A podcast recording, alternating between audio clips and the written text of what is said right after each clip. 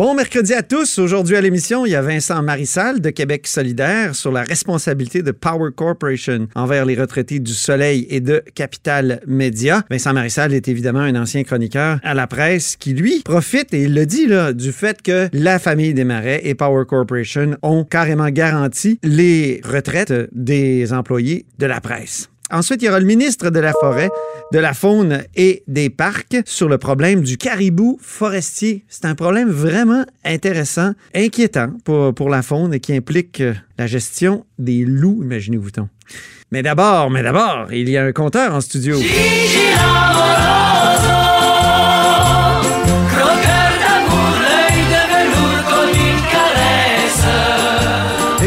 Est avec nous, le compteur Jean-François Gigi Beau, euh, qui est aussi directeur de la recherche à QMI. Deux sujets aujourd'hui. On revient sur l'hydrogène parce que c'est un compteur hydrogéné hier qui nous a fait toute une chronique. Oh oui. Et ensuite, on parlera de Capital Média, qui est en... les problèmes de Capital Média. Ouais, ouais. D'abord, l'hydrogène. Oui. On ne dira pas le- l'ensemble du contenu d'hier, mais essentiellement, on se demandait que fait le gouvernement du Québec et ses millions dans la filière euh, hydrogène. Euh, on a de la misère à trouver pourquoi. Mais une des raisons qui est évoquée par le, le- le gouvernement, ou du moins, je dirais maintenant même par certains hauts fonctionnaires, parce que j'ai l'impression que politiquement, euh, ça vient pas tellement de, des employés de François Legault. là.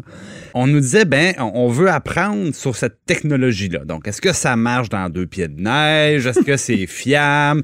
Est-ce que c'est dur à réparer? Bon. Comme si Toyota avait pas des bancs d'essai, tu sais. Ben oui, exact. Bon, fait que là, la- l'argument pour dire on veut éprouver la technologie. Fait que là, je me suis dit, ah, mais ça doit être pour ça que c'est le gros garage gouvernemental qui a fait euh, la, la- la location long terme des 50 voitures. Le centre de gestion des équipements roulants. Ça, Antoine, là, c'est un gros garage qui appartient au gouvernement et avec, dans le fond, des employés de l'État qui travaillent là-dedans. C'est un garage, carrément. OK.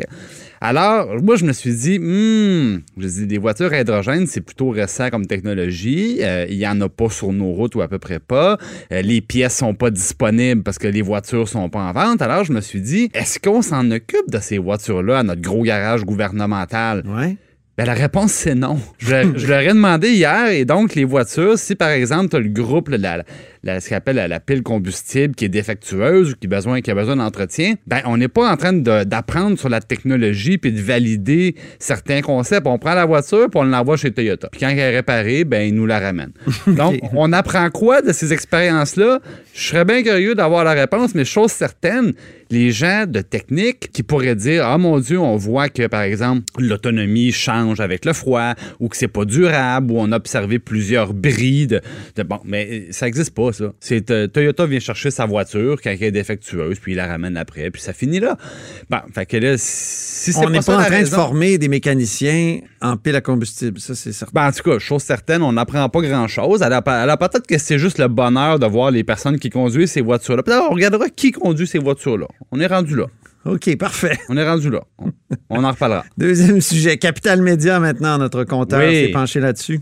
Ben, Capital Média. Sur quel aspect? Parce qu'il y a plein d'aspects de y cette affaire-là. il y a plein d'accès- Les pauvres retraités qui payent Ben oui, parce de que le- 30 le- le- euh, ouais. Normalement, leur prestation de retraite était garantie. Prestation, voilà, voilà le mot que je cherchais. Oui, euh, dont un régime à prestation déterminée. Puis évidemment, euh, une entreprise qui doit beaucoup d'argent à son fonds de pension peut pas simplement vendre ça à une compagnie à numéro un peu, un peu bizarre, là, puis dire, tiens, c'est parti, le problème est réglé. Alors, on peut pas faire ça directement, la loi le permet pas. Maintenant, eux, dans le temps, Power Corporation a vendu ça donc à Martin Cochon, qui s'est jamais expliqué sur ses sources de financement, sur la quantité de capitaux qu'il y avait, sur- et, et ça, ben, le tribunal nous dira s'il y avait vraiment une expectative de profit, une expectative raisonnable de renflouer le fonds de pension. OK, donc ce que tu on nous dis, c'est que simplement envoyé le problème, puis il n'a est- jamais répondu aux questions, Non. mais là, étant donné qu'il est poursuivi, il va être bien être obligé devant Ah, les ben, tribunaux. maintenant que c'est peut-être euh, monsieur ou madame la juge qui va poser la question, ça va être, euh, ça va être plus embarrassant. C'est bon. Mais euh, maintenant, le problème aujourd'hui, on le sait, il y a la coopérative des, des travailleurs qui veulent reprendre Groupe Capital Média. Puis là, il y a Desjardins qui avait dit je, je n'embarquerai pas là-dedans. Puis Voilà. finalement,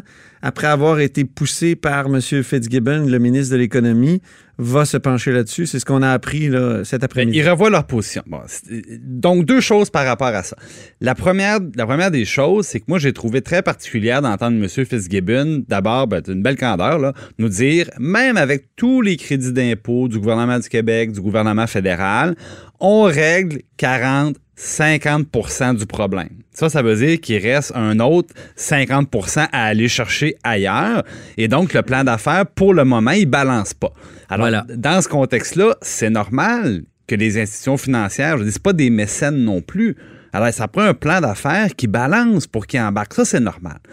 Monsieur Fitzgibbon, deuxièmement, je trouve ça spécial, il dit, ben, on pourrait nous-mêmes remettre de l'argent dans Capital Média, le gouvernement. Or, c'est précisément ce que la CAQ reprochait aux libéraux quand ils ont fait un prêt de 10 millions à Groupe Capital Média, prêt de 10 millions qu'on n'a jamais revu. Non. Bon, faut le dire. On, a, on a quand revu, on a revu le prêt, mais il n'a pas été remboursé. quand, quand on est une banque, donc on regarde ça, puis on dit, ben écoute, tu peux pas embarquer dans n'importe quoi non plus.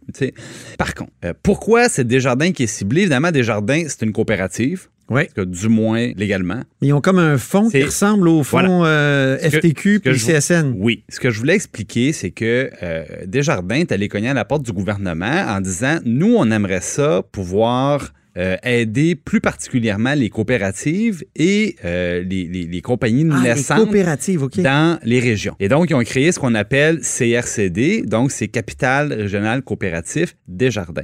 Et là, le gouvernement a dit, c'est intéressant ça, donc tu me promets de prendre plus de risques, tu me promets d'aller dans les régions où l'argent est plus difficile à trouver, tu me promets d'aider des petites entreprises qui n'ont pas les reins solides ou encore des entreprises qui sont en réorganisation. Ben, très bien, si tu vas jouer là-dedans, c'est plus risqué, nous, on va te donner un crédit d'impôt.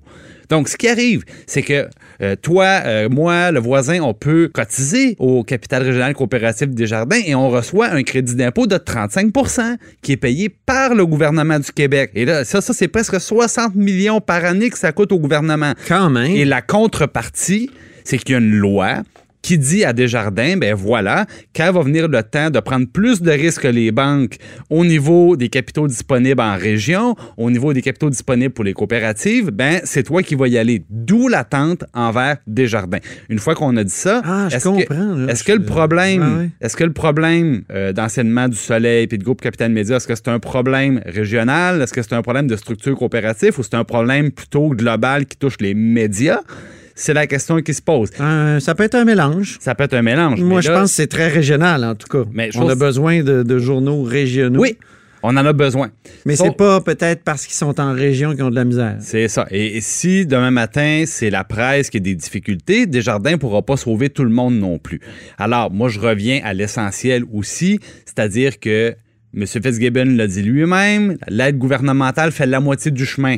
La moitié qui manque, c'est le vrai problème. C'est le fait que nos médias ne sont pas à armes égales avec les Facebook, avec les Google, avec les Netflix. Ouais. Les règles fiscales ne s'imposent pas de la même manière. Il va à falloir tous. régler ce problème-là aussi. si on règle le vrai problème, qui est un problème d'équité, moi, je pense qu'il va y avoir des banques, il va y avoir des coopératives financières pour aller euh, investir ou prêter de l'argent euh, à ces médias-là. Et euh, ça, pour le moment, ben, le gouvernement doit se regarder le nombril, pas seulement pointer les autres, puis dire, oui, il y a le- le plus important dans ce dossier-là n'a pas encore été fait. Merci beaucoup, Jean-François Gibault, notre compteur et accessoirement directeur de la recherche à QMI.